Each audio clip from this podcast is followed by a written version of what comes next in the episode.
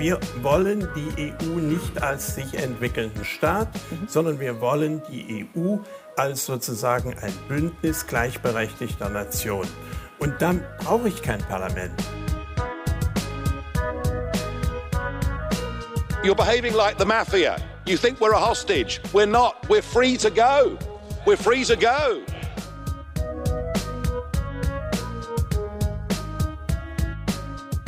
Et pour sauver l'Europe, euh, il faut se détourner de l'Union européenne.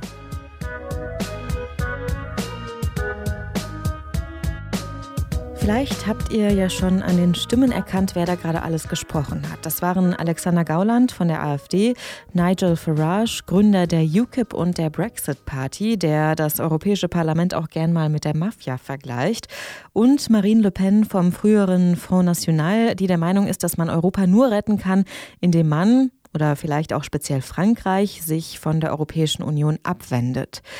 Was die drei gemeinsam haben, ist wahrscheinlich jedem irgendwie klar. Sie sind alle erklärte Gegner der Europäischen Union oder stehen ihr zumindest sehr kritisch gegenüber.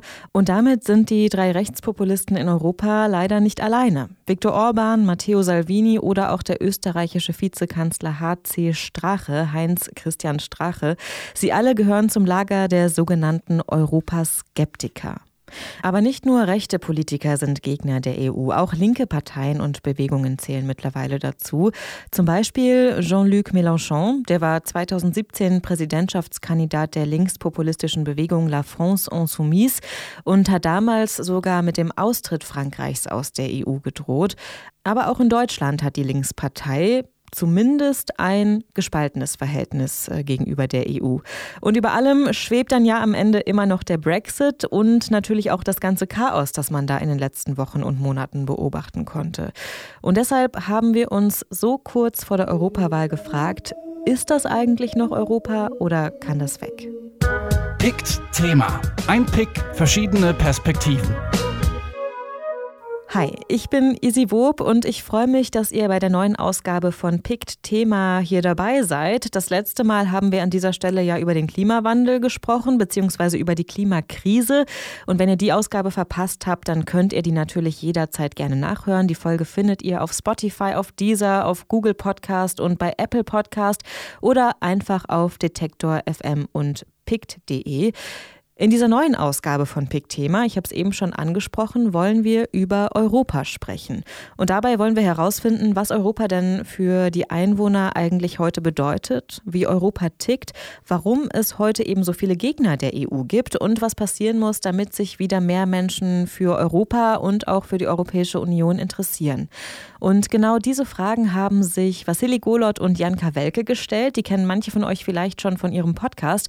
Machiavelli heißt er und da sprechen die beiden über zwei Themen, die ja zumindest sprachlich oft sehr, sehr weit voneinander entfernt sind, aber doch auch sehr nah beieinander liegen können. Sie sprechen nämlich über Rap und Politik. Und beim Pick Salon in Berlin haben sie mit verschiedenen Gästen eben über alle diese Fragen diskutiert, die um Europa und die Europäische Union kreisen. Und ähm, eine, die vielleicht diese Fragen beantworten kann, ist Caroline Flor.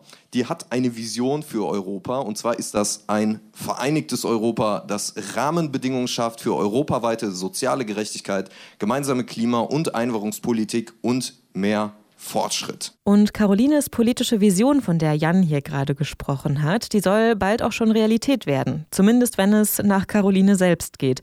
Denn sie kandidiert bei der Europawahl für die Bewegung Volt. Falls ihr bisher noch nichts von Volt gehört habt, dann liegt das vielleicht daran, dass die Bewegung noch ziemlich jung ist. Erst 2017 wurde Volt nämlich gegründet. Und seitdem sind der Bewegung europaweit etwa 18.000 Menschen beigetreten. Bei der Europawahl tritt Volt unter anderem in Deutschland an, versteht sich aber als paneuropäische Partei. Und was das genau bedeutet, das klären wir auf jeden Fall später noch. Aber neben Caroline und den beiden Moderatoren Jan und Vassili waren natürlich noch weitere Teilnehmer bei der Diskussion dabei. Zum Beispiel auch äh, Harald Schumann von Investigate Europe. Der beschäftigt sich sehr viel mit Macht, ein bisschen wie wir beide bei Machiavelli, äh, aber eher mit der wirtschaftlichen Macht. Er war mal beim Spiegel, er hat ein Best Bestseller geschrieben und ist Redakteur aktuell beim Tagesspiegel. Und weil die Macht sich immer weiter auf die europäische Ebene verlagert, kämpft er für eine europäische Öffentlichkeit. Und wie die europäische Öffentlichkeit so drauf ist, das weiß Isabel Hoffmann. Denn Isabel arbeitet bei der Bertelsmann Stiftung und sie hat das Meinungsforschungsprojekt U-Pinions ins Leben gerufen, mit dem sie mehrmals im Jahr in ganz Europa nach Meinungen und Stimmungsbildern fragt. Bei Opinions ähm, machen wir europäische Meinungsforschung.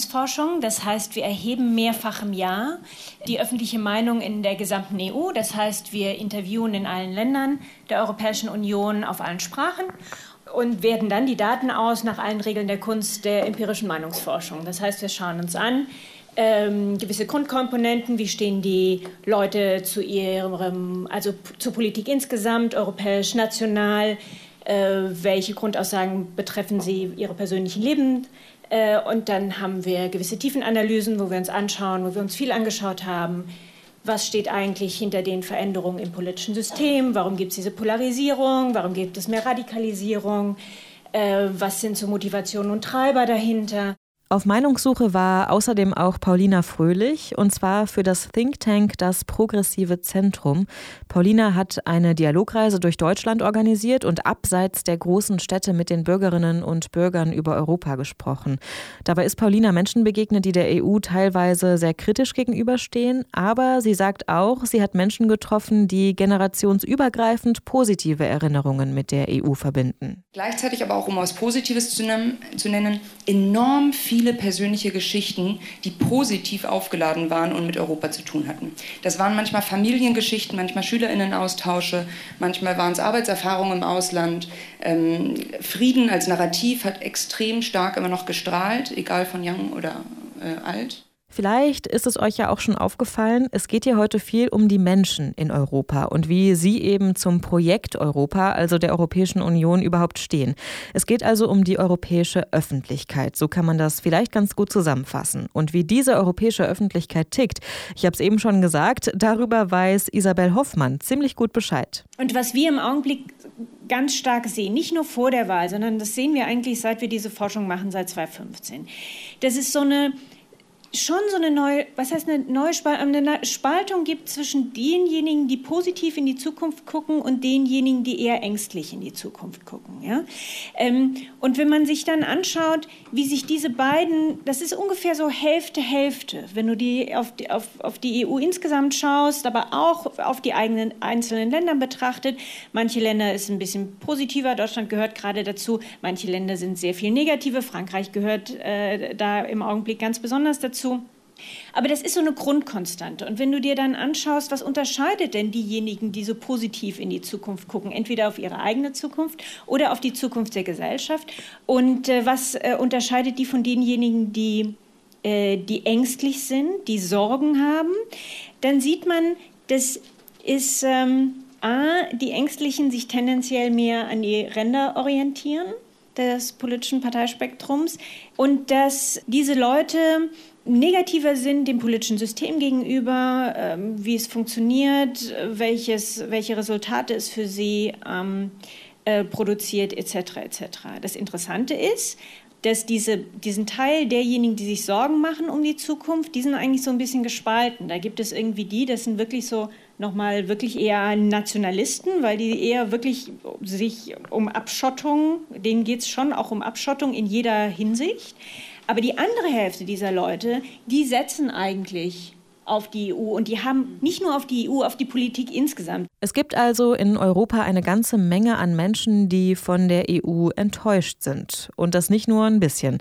Denn unter den Enttäuschten sind auch viele, die das politische System, also die Europäische Union, komplett ablehnen. Das sind dann vermutlich die Leute, die Politiker wie Nigel Farage oder auch Marine Le Pen wählen, die ihr ganz zu Beginn des Podcasts ja schon ganz kurz gehört habt. Aber warum sind diese Leute überhaupt so unzufrieden mit der EU? Woher kommt diese tiefe Abneigung gegenüber Brüssel und seinen Institutionen. Immerhin leben wir in den großen Teilen Europas, wie Paulina eben ja auch schon gesagt hat, seit Jahren in Demokratie und Frieden. Harald Schumann, der bei Investigate Europe mit Journalisten aus ganz Europa zusammenarbeitet, hat eine von mit Sicherheit vielen Antworten auf diese Fragen. Der grundsätzliche Konstruktionsfehler oder der Mangel, der bisherige Mangel der Europäischen Union, wie wir sie haben, und insbesondere auch der Eurozone, was ja, wenn man so will, ein Teil nur der Union ist.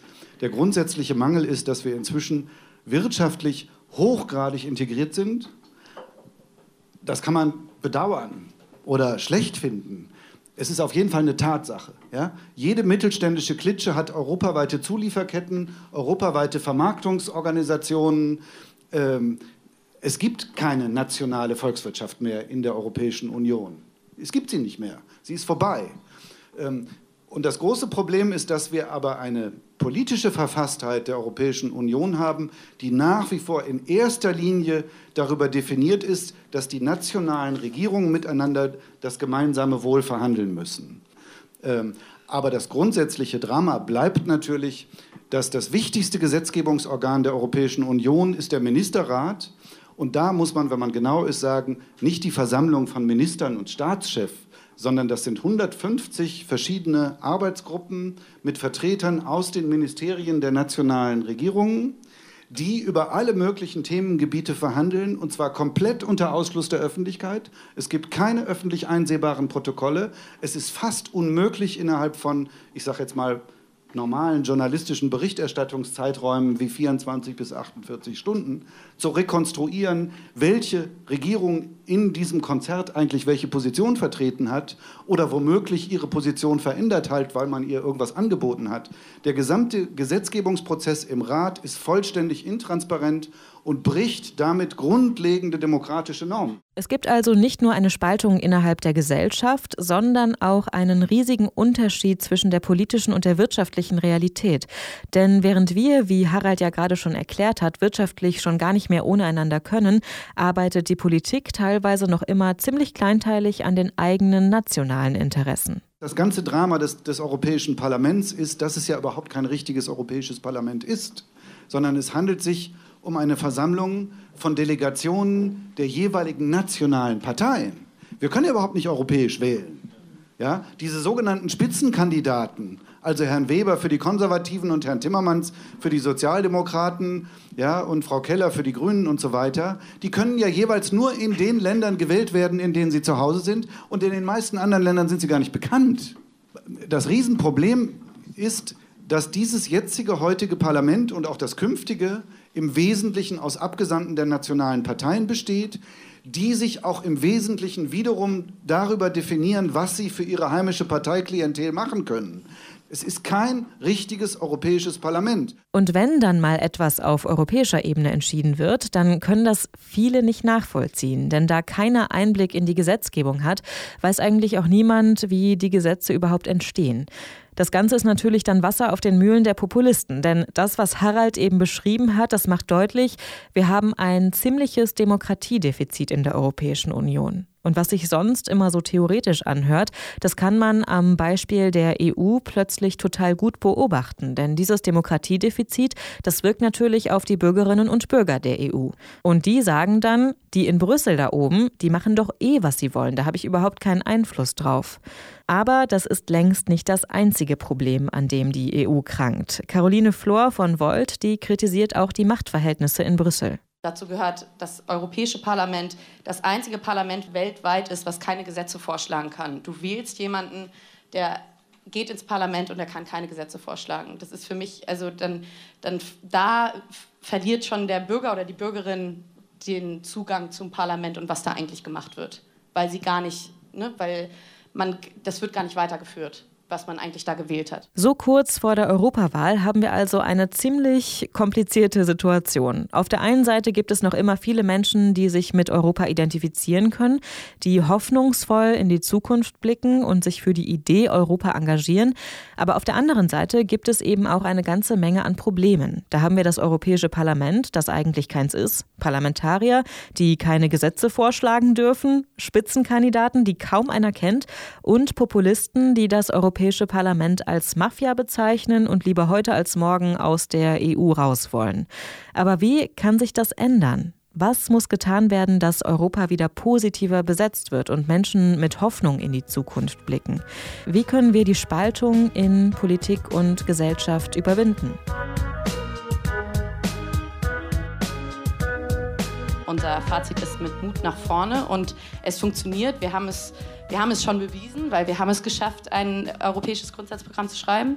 Und äh, wir haben es geschafft, ähm, trotz kultureller Unterschiede oder ähm, wirtschaftlicher Unterschiede so einen Dialog zu führen und ähm, das gemeinsam anzugehen. Mit wir meint Caroline natürlich Volt, die Bewegung, für die sie bei der Europawahl kandidiert. Und wenn Caroline von kulturellen Unterschieden spricht, dann meint sie damit ihre Parteikolleginnen und Kollegen. Denn Volt ist die erste paneuropäische Partei. Das haben wir eben hier schon mal kurz angesprochen. Das heißt aber, Volt ist nicht primär national organisiert, sondern vielmehr auf europäischer Ebene. Carolines Parteikollegen kommen also nicht nur aus Wuppertal, Bielefeld oder meinetwegen Dresden, sondern sie kommen auch aus Rom, aus Groningen, Groningen oder aus Sevilla. Die Idee hinter Volt ist also genau das zu vermeiden, was Harald eben so kritisiert hat, dass auf europäischer Ebene vor allem nationale Interessen verhandelt werden und keine europäischen. Doch was sind eigentlich europäische Interessen? Was treibt die Europäer um? Dazu müssen möglichst viele Menschen Bescheid wissen über was in ganz Europa läuft. Das wiederum kann aber ein individueller Reporter gar nicht leisten. Also selbst der genialste Reporter kann unmöglich in 10, 20 Ländern gleichzeitig dieselbe Frage stellen. Bis ich ein vertrauliches Gespräch mit einem Ministerialen in Warschau kriege, vergeht mindestens ein halbes Jahr und dann komme ich mit Dolmetscher und die Vertraulichkeit ist schon wieder im Eimer. Mein Kollege Wojciech Cesler, der in Warschau lebt und seit 20 Jahren aus Polen berichtet, für den dauert es vielleicht eine Woche. Und diese, wenn man so will, wirklich integrierte Perspektive, die europäische Perspektive, kann man nur entwickeln, indem man Informationen aus vielen Ländern gleichzeitig sammelt und gemeinsam zusammenträgt. Und dann kann da jeder daraus für sein jeweiliges nationales Medium die entsprechende Geschichte stricken. Das ist unsere Arbeitsweise. Und dafür, um eine europäische Öffentlichkeit herzustellen, hat Harald das Recherchenetzwerk Investigate Europe gegründet. Investigate Europe ist ein Zusammenschluss aus elf europäischen Journalisten, die gemeinsam europarelevante Themen recherchieren. Zusammen mit seinen Kollegen aus Warschau, aus Lissabon und Brüssel versucht Harald also herauszufinden, was los ist in Europa, was die Bürgerinnen und Bürger bewegt und natürlich, was auf politischer Ebene alles so schief läuft. Ganz ähnliche Fragen stellt sich auch Paulina Fröhlich, die ja gerade schon von ihrer Dialogreise durch Deutschland erzählt hat. Aber Paulina ist auf der Suche nach den Belangen der Zivilgesellschaft nicht nur in Deutschland unterwegs, sondern, ähnlich wie Harald, auch in Europa. Im Zuge dessen bin ich viel in Kontakt mit unterschiedlichen Aktivistinnen und Aktivisten aus anderen europäischen Ländern, beispielsweise aus Ländern, in denen sogenannte Shrinking Spaces entstehen. Also ähm, zivilgesellschaftliche Räume, öffentliche Räume, die verkleinert werden, die zurückgedrängt werden, dadurch, dass das Verhalten der Aktivistinnen der Regierung nicht gefällt.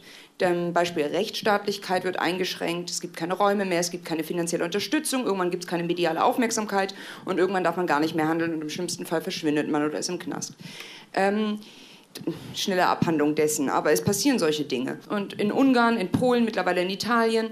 Und mit den Aktivistinnen und Aktivisten, mit denen ich gesprochen habe, für die ist Europa eine konkrete Hoffnung. Für die ist Europa und nicht das unbedingt, was wir heute haben, aber das, was wir übermorgen haben könnten, wenn wir uns engagieren und einbringen und unsere Stimmen in einer europäischen Öffentlichkeit laut machen, für die ist es ein, ein Ziel und eine Hoffnung. Und ich finde das legitim und richtig. Und ich finde, das, ist ein das ist ein Mandat, das ist ein Aufruf gegenüber allen EntscheidungsträgerInnen in Forschung, in Journalismus und in Politik und auch in die Zivilgesellschaft rein, zu sagen, Europa muss die Verantwortung übernehmen. Genauso da darf es auch nicht auf nationalstaatlicher Ebene bleiben. Und da kann Europa durchaus Antworten bieten. Es sind also wieder alle Akteure gefragt. Denn natürlich entscheiden nicht nur die Politikerinnen und Politiker in Brüssel und Berlin, wie es denn jetzt weitergeht mit Europa. Auch wir als Zivilgesellschaft können uns einmischen und engagieren. Und das geht oft sehr viel einfacher, als man so landläufig denkt. Junge Menschen müssen zur Wahl gehen, müssen ihre Zukunft in die Hand nehmen. Das heißt für uns alle hier im Raum, ganz konkret für heute Abend oder morgen, dass wir einfach mal überlegen, wen kennen wir denn noch so in unserer Familie? Meine Cousine, aha, die ist jetzt 18, kann jetzt wählen und sowas. Und da einfach mal anrufen, ein bisschen haben wir ja noch Zeit bis zum 26. und sagen, hey, gehst du eigentlich wählen? Oder einfach mal fragen, hast du dir schon mal darüber Gedanken gemacht? Und was machen deine Freundinnen? Also das Gespräch anstoßen und nachfragen und sich nicht am 27. ärgern, dass die Charlotte nicht wählen gegangen ist. Und auch wenn Paulina damit natürlich recht hat, dass man im Kleinen relativ leicht Einfluss nehmen kann und beispielsweise die Jüngeren zur Wahl animieren kann, Irgendwie frage ich mich an der Stelle doch schon, was einen darüber hinaus überhaupt noch hoffnungsvoll in die Zukunft blicken lässt. Klar, es gibt in Europa viele Menschen, die optimistisch sind, die an eine europäische Zukunft glauben. Das hat Isabel ja auch zu Beginn schon gesagt. Auf der anderen Seite haben wir jetzt aber auch deutlich die politischen Schattenseiten der EU gesehen. Das Demokratiedefizit des Parlaments zum Beispiel.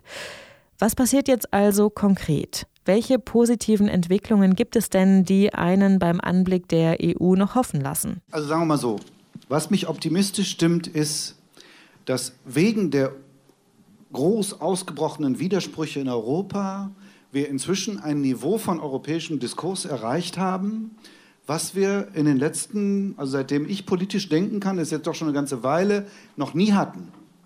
Also, wenn man das Verrückte ist, je tiefer Europa gespalten, zerstritten, blockiert, der ganze Negativkram ist, umso besser und konstruktiver auch läuft der europäische Diskurs über die Grenzen hinweg ähm, weil wir vorhin das Stichwort europäische Öffentlichkeit haben, ha hatten. Die, die öffentliche Meinung oder wenn man so will, der mediale Diskurs war noch nie europäischer als heute. Noch nie konnte man in deutschen Medien zum Beispiel so viel darüber erfahren, was die anderen Europäer über Europa und die Institutionen denken wie heute. Es ist immer noch viel zu wenig, aber es ist viel besser. Das ist das, was mich optimistisch stimmt. Und neben der Öffnung der Berichterstattung in Richtung Europa tut sich ja in letzter Zeit auch popkulturell scheinbar einiges.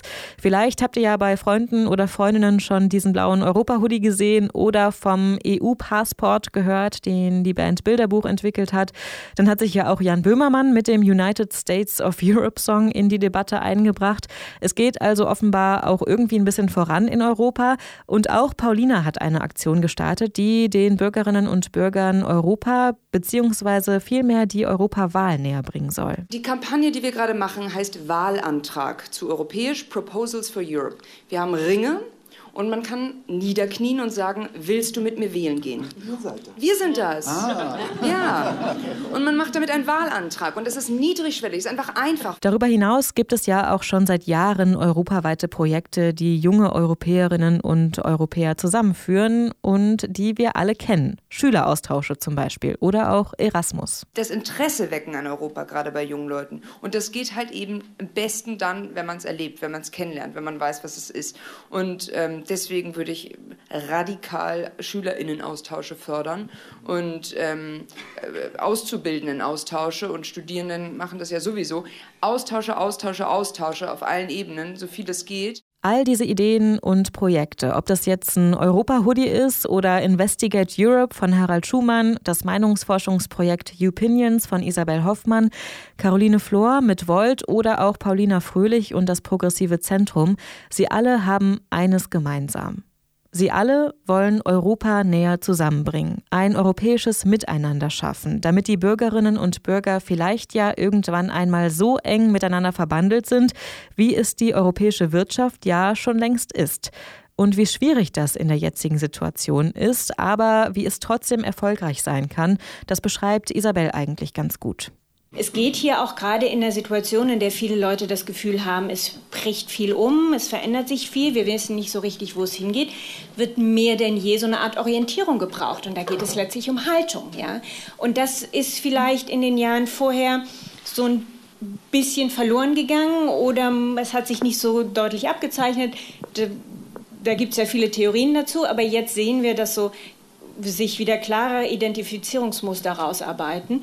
Äh, und ich glaube, das ist hilfreich für viele Leute, sich in diesem politischen äh, System zu orientieren, weil es gibt wieder mehr, die sich auch ähm, äh, beteiligen wollen oder zumindest sagen, dass sie das werden in, in Wahlen. Wir werden sehen, wie es kommt. Ist das jetzt also noch Europa oder kann das weg? Ich denke, die Diskussion, die Jan und Vassili moderiert haben, die hat ganz gut gezeigt, wie kompliziert die Lage momentan eigentlich in der Europäischen Union ist, welche politischen Probleme es gibt und wie die auch auf die Bürgerinnen und Bürger der EU wirken natürlich. Aber wir haben auch gesehen, dass gerade total viel in Bewegung ist, dass sich viele junge Menschen mit der Europäischen Union, mit Europa identifizieren, sich engagieren. Und da haben wir ja noch gar nicht über Fridays for Future gesprochen zum Beispiel.